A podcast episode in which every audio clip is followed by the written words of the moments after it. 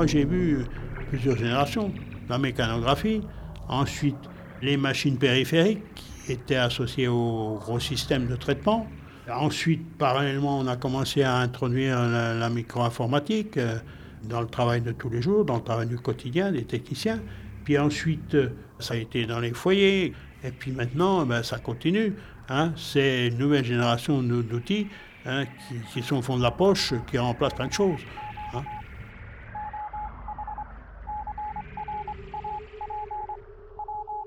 Un l'orgue de barbarie, comme chacun le sait, fonctionne à partir d'un carton qui est plié en accordéon et dans lequel il y a des trous. Ces trous défilent devant une arrivée d'air qui traverse les trous et va exciter une lamelle qui donne une note. Cet enregistrement, il est bien en mémoire sur un carton en accordéon, puisque une fois que le morceau est terminé, on l'enlève, on le met dans sa poche et on peut le réutiliser six mois plus tard. C'est bien une mémoire. Francis Poisson, ingénieur de maintenance chez Bull de 1963 à 1998.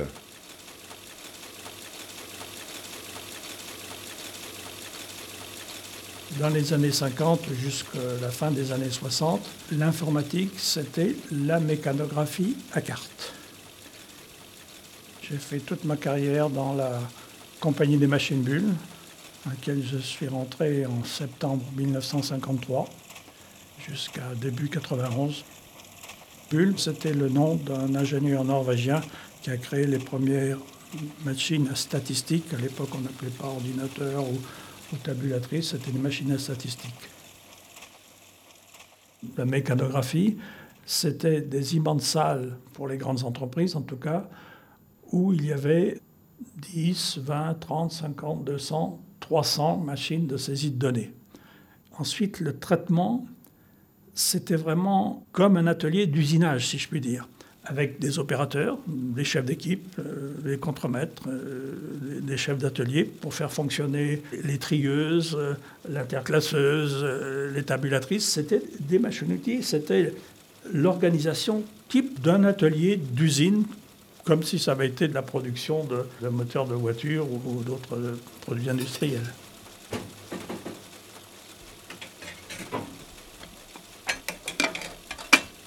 Les machines que nous, avons musées, la plus ancienne date de 1941.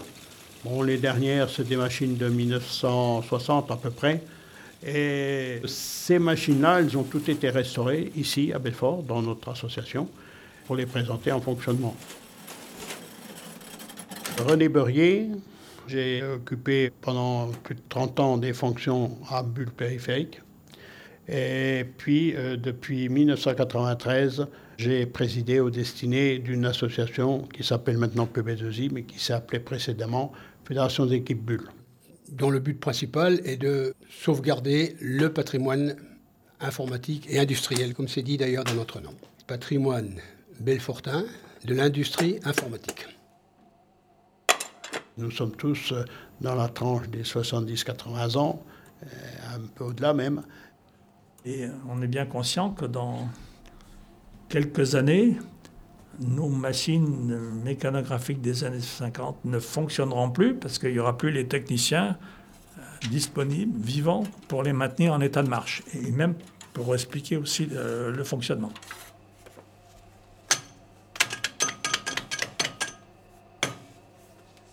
Un atelier mécanographique 150 se compose d'un certain nombre de machines. Cinq euh, machines essentielles à savoir la Pellerode, qui est une machine de saisie données avec Tavier. Le but étant, à partir d'un bordereau manuscrit, de perforer les cartes qui allaient servir par la suite. Ensuite, il y avait la traductrice 80 colonnes qui permettait d'inscrire en clair en haut de la carte les valeurs perforées dans celle-ci.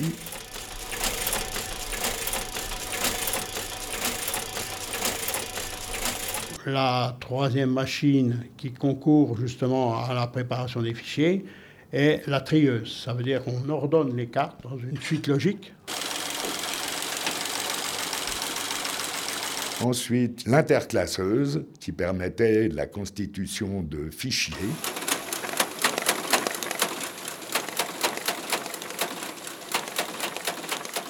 L'interclasseuse, elle fusionne deux fichiers, le fichier dit des cartes maîtresses et le fichier des cartes mouvement qui correspondent à une opération particulière. Prenons par exemple la gestion de stock.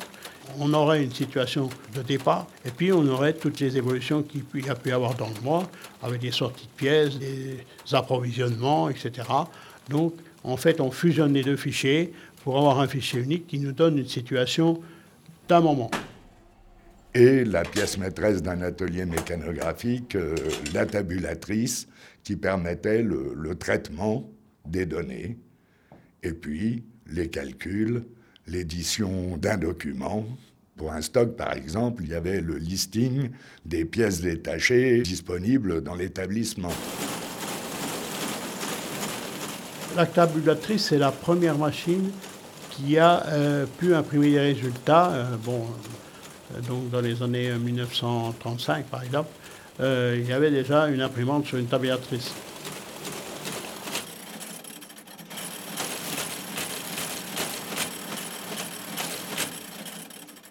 Le programme était un programme câblé sur un panneau amovible, chaque type de travail ayant son tableau propre. Et on mettait en place sur la machine le tableau dont on avait besoin pour réaliser tel ou tel ou tel travail. Les programmes, c'était quelque chose qui était construit à la demande. Et pour ces instructions, on pluguait, il fallait faire une liaison entre tel point de la machine et tel point de la machine, que l'information arrive pour qu'elle soit stockée, stockée dans, des pirelets, c'est-à-dire un interrupteur qui stocke 0 et 1, qui est la base de, de l'informatique. Hein. Ce n'est pas la, base 10, c'est la, base 2. Avec 0 et 1, on peut construire euh, tous les chiffres imaginables. Et quand une entreprise passait du papier-crayon à une mécanisation du traitement de l'information avec la mécanographie à carte, avant que le matériel soit livré au client, il y avait les programmeurs qui étaient là euh, un mois, deux mois, trois mois avant pour construire les programmes. C'est-à-dire pour comprendre ce que le client voulait comme traitement et construire ces fameux panneaux de connexion pour que quand le matériel arrive, il n'y ait plus qu'à les plugger, comme on disait, et puis que ça démarre. La saisie, en principe, il s'agissait d'opératrices à qui on demandait de perforer des cartes à partir de documents manuscrits. On disait les perfos dans le langage courant. Que des femmes. Isabelle Schlotke, je travaillais en tant qu'opératrice euh, chez Bulle, quoi. On était alignés, il y avait trois rangs, je me souviens. Et puis il y avait un bureau, euh, comme à l'école, avec euh, une chef, et puis qui distribuait le travail, et tout le monde devant euh, son clavier, et on tapait, on tapait. Et puis quand on avait terminé notre travail, on prenait une règle, j'en ai un souvenir, on prenait une règle et on regardait combien on avait perforé de cartes. Là, il fallait du rendement, oui. Madame Gresso-Yvette, j'ai 76 ans, bientôt 77. La chef de bureau nous apportait le travail. Il fallait taper, il fallait pas lever la tête. Parce qu'il fallait taper, taper, taper. Il fallait taper sans arrêt, sans arrêt. Dès qu'on avait fini un travail, elle nous en apportait un autre, tout de suite. À l'époque, on faisait 45 heures euh, par semaine. Hein. À taper, taper, euh, on avait bien souvent mal aux épaules et mal dans le dos. C'est pour ça qu'on avait un quart d'heure de pause, un quart d'heure de... le matin et l'après-midi. Bien après, quand j'ai été partie, les perfos faisaient de la gymnastique pendant un quart d'heure. Moi, j'ai connu que le quart d'heure de pause, c'est tout. Il y avait les perfos et les vérifs. On tapait en dactylo pour saisir le tout. Et quand on avait terminé, on passait tout à la vérif qui refaisait le même travail. Et quand elle détectait une erreur, la machine s'arrêtait. Ah oui, il y avait des erreurs. Alors donc c'était la collègue d'à côté qui vérifiait vos erreurs. Donc euh, bah t'as fait tant d'erreurs quoi, hein, comme à l'école quoi. Hein. La panique, c'est quand il y a une machine euh, qui tombait en panne, quoi. Donc là, c'est là qu'on appelait euh, les réparateurs. On avait les techniciens qui arrivaient, donc euh, des gens euh, très sympathiques. Donc nous, ça nous changeait un peu la vie, quoi, parce qu'on n'était que des femmes avec des blouses blanches. Ah, c'est répétitif. C'était répétitif parce qu'on faisait tous les jours la même chose. Taper, taper, taper, taper, euh, c'est tout. C'est du travail où, je veux pas dire, mais on n'a pas beaucoup de QI qui, qui en ressort, quoi. Enfin, y a- oui, c'est ça, quoi. On nous demande pas vraiment de réfléchir.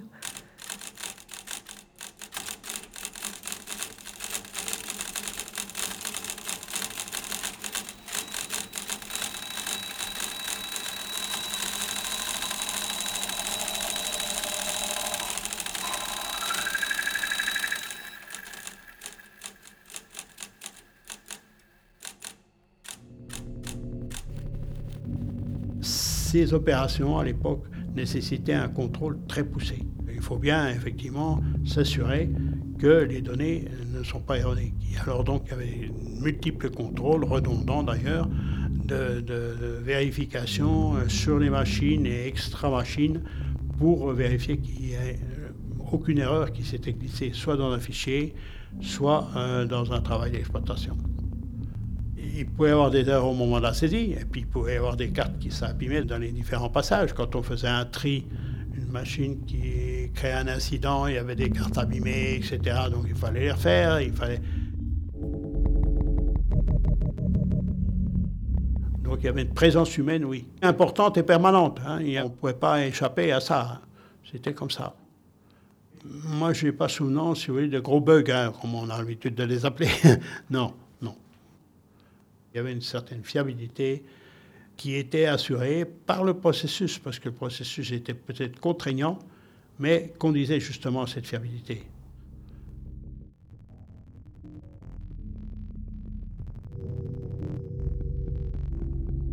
Pour faire la paye de l'effectif qui était à Belfort, à cette époque-là, environ 1500 personnes, il fallait, euh, entre la saisie des éléments sur le dossier mouvement, euh, qui prenait pas mal de temps. C'est, tout se faisait au clavier, euh, à partir de documents écrits, euh, les opératrices sur clavier traduisaient en carte perforée.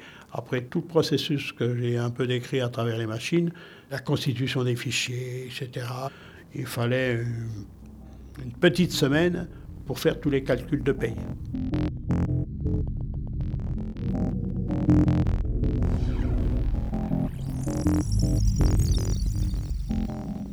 À l'époque, la, suite logique des matériels mécanographie à carte, Bull a appelé ça ordonnateur.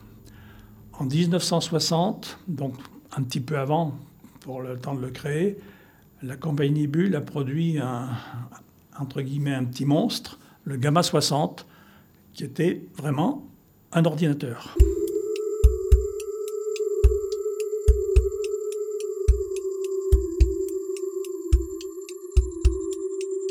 C'était vraiment quelque chose de vraiment énorme, qui produisait autant d'informations que de calories, ou de calories d'informations, parce qu'à l'époque, les, circuits électriques n'étaient pas miniaturisés comme ils le sont aujourd'hui, et on voyait sur les, bâtiments ben, la vapeur qui s'échappait, parce qu'il y avait pratiquement un, système frigorifique aussi important que, que l'ordinateur lui-même avec la, série des, des gamma, en particulier de, gamma 60, qui était de, très grands systèmes, qui, dans sa conception, avait tout ce que l'on a vu par la suite avec euh, possibilité de, traitement de l'information. Voilà pour moi l'apparition du mot ordinateur.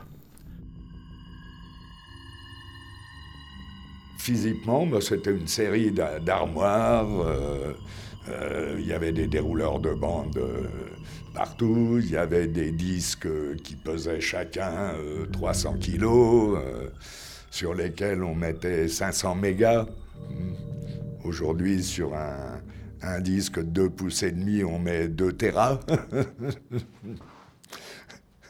C'était quelque chose de faramineux. Il fallait trois niveaux. Un niveau où étaient les machines, un niveau au faux plancher où passaient les câbles de connexion, et un niveau en dessous où il y avait la réfrigération. On a saisi les données sur carte perforées pendant euh, longtemps, même après avoir euh, commencé l'informatique, parce qu'il n'y avait pas de poste de travail à écran ou de micro-ordinateur connecté. C'était donc toujours du, travail batch. Et contrairement au temps réel, c'est euh, un fichier physique qu'on prend, qu'on traite et on a le résultat plus tard. Le batch processing, le traitement par l'eau.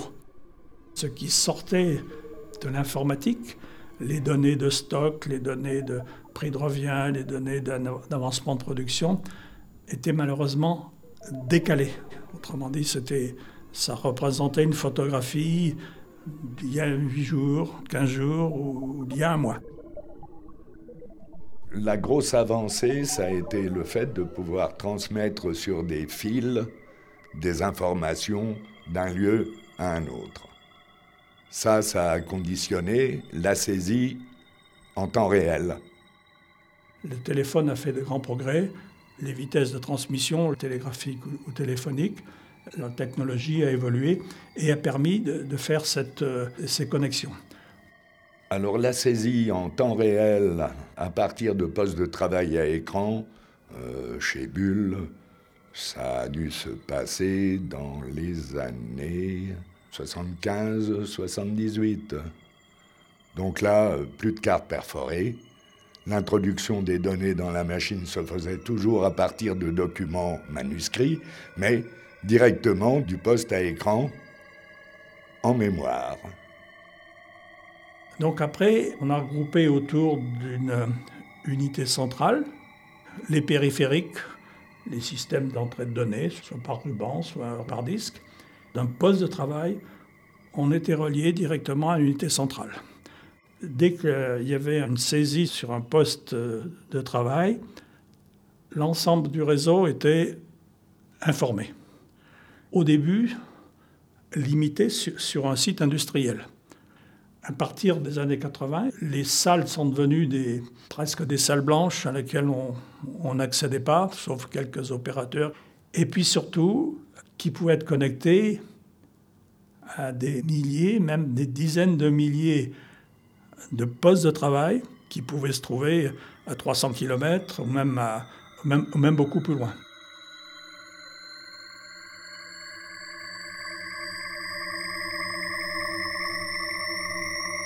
les utilisateurs n'ont pas tous vécu ça de façon identique. Hein. Beaucoup ont été traumatisés euh, du fait de devoir entrer directement sur euh, l'ordinateur central. C'était une autre technologie que ça commençait à devenir des armoires, on appelait ça. Jean-René Tenon, un ancien de chez Bull, retraité, j'ai 76 ans. On ne voyait plus ce qui se passait. C'était moins, c'était moins physique. Mais par contre, pour le suivi, alors le suivi des commandes, pour nous, c'était très très pratique. Dans la limite où euh, aujourd'hui euh, ça dure euh, une demi-seconde, il faut savoir que nous, une transaction, ça durait parfois des minutes.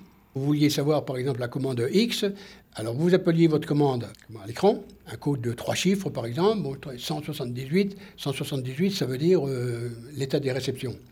Alors 178, transmit, et on attend. Euh, parfois euh, une minute, trois minutes des fois même. C'était vraiment, euh, vraiment la préhistoire. Mais bon, c'était ça le plus désagréable. En sus, à cette époque, il faut savoir que pour un homme, se servir d'un clavier, c'était, c'était dévalorisant. Donc là, bon, c'est une époque, bon, ça n'a pas duré 107 ans, mais les, les, premières fois, quand on nous a amené ces terminaux et qu'on avait. on n'aimait pas trop, quoi.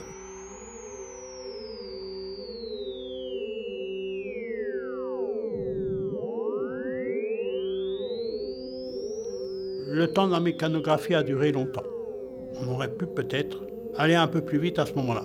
Puis après, on a été très vite. Avant, c'était un espèce de domaine un peu privilégié. On était entre initiés. Et ce qui n'avait pas été perceptible plutôt, c'est l'essor que ça allait prendre et surtout l'essor dans le grand public.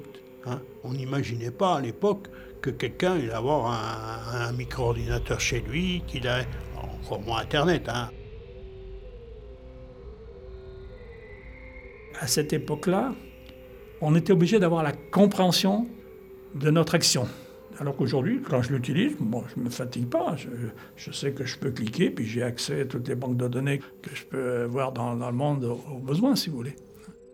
Aujourd'hui, moi, je prends mon ordinateur, je frappe, je fais des tas de choses, je, travaille des images. Je, bon, je ne sais pas ce qui se passe derrière, et c'est ça qui m'embête, en fait.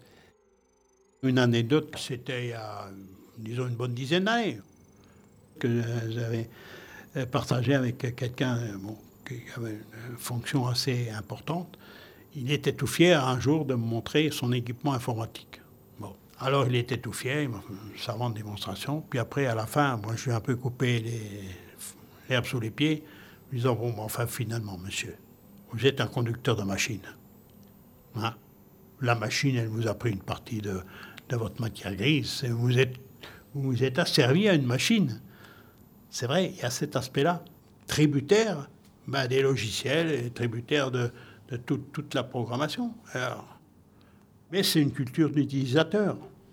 Eux, ça ne les intéresse pas de connaître ce qu'il y a dans la bête. Pas du tout. C'est peut-être normal d'ailleurs. Ils n'ont peut-être pas besoin de tout savoir. Les ordinateurs? Moi, je m'en occupe pas. Moi, je ne sais plus taper dessus. C'est mon mari qui, qui fait. De temps en temps, je, je ressors une, une recette de cuisine. C'est tout. Mon mari fait beaucoup de choses. il a tout son compte en banque, il, a, il fait tout un tas de trucs dessus, quoi. Il est presque toute la journée là-dessus.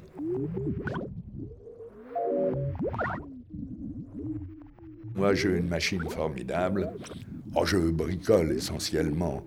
J'ai un ordinateur que j'ai construit moi-même avec du, du, matériel qui vient du commerce, bien sûr, mais dans une grande boîte parce que j'ai mis euh, trois cartes graphiques, un quadruple processeur, trois operating systems qui tournent en même temps, et je n'en fais rien.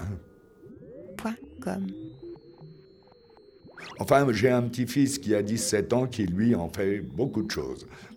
Il bricole pas mal, il crée des, des programmes, il, il me fout aussi le bazar de temps en temps, mais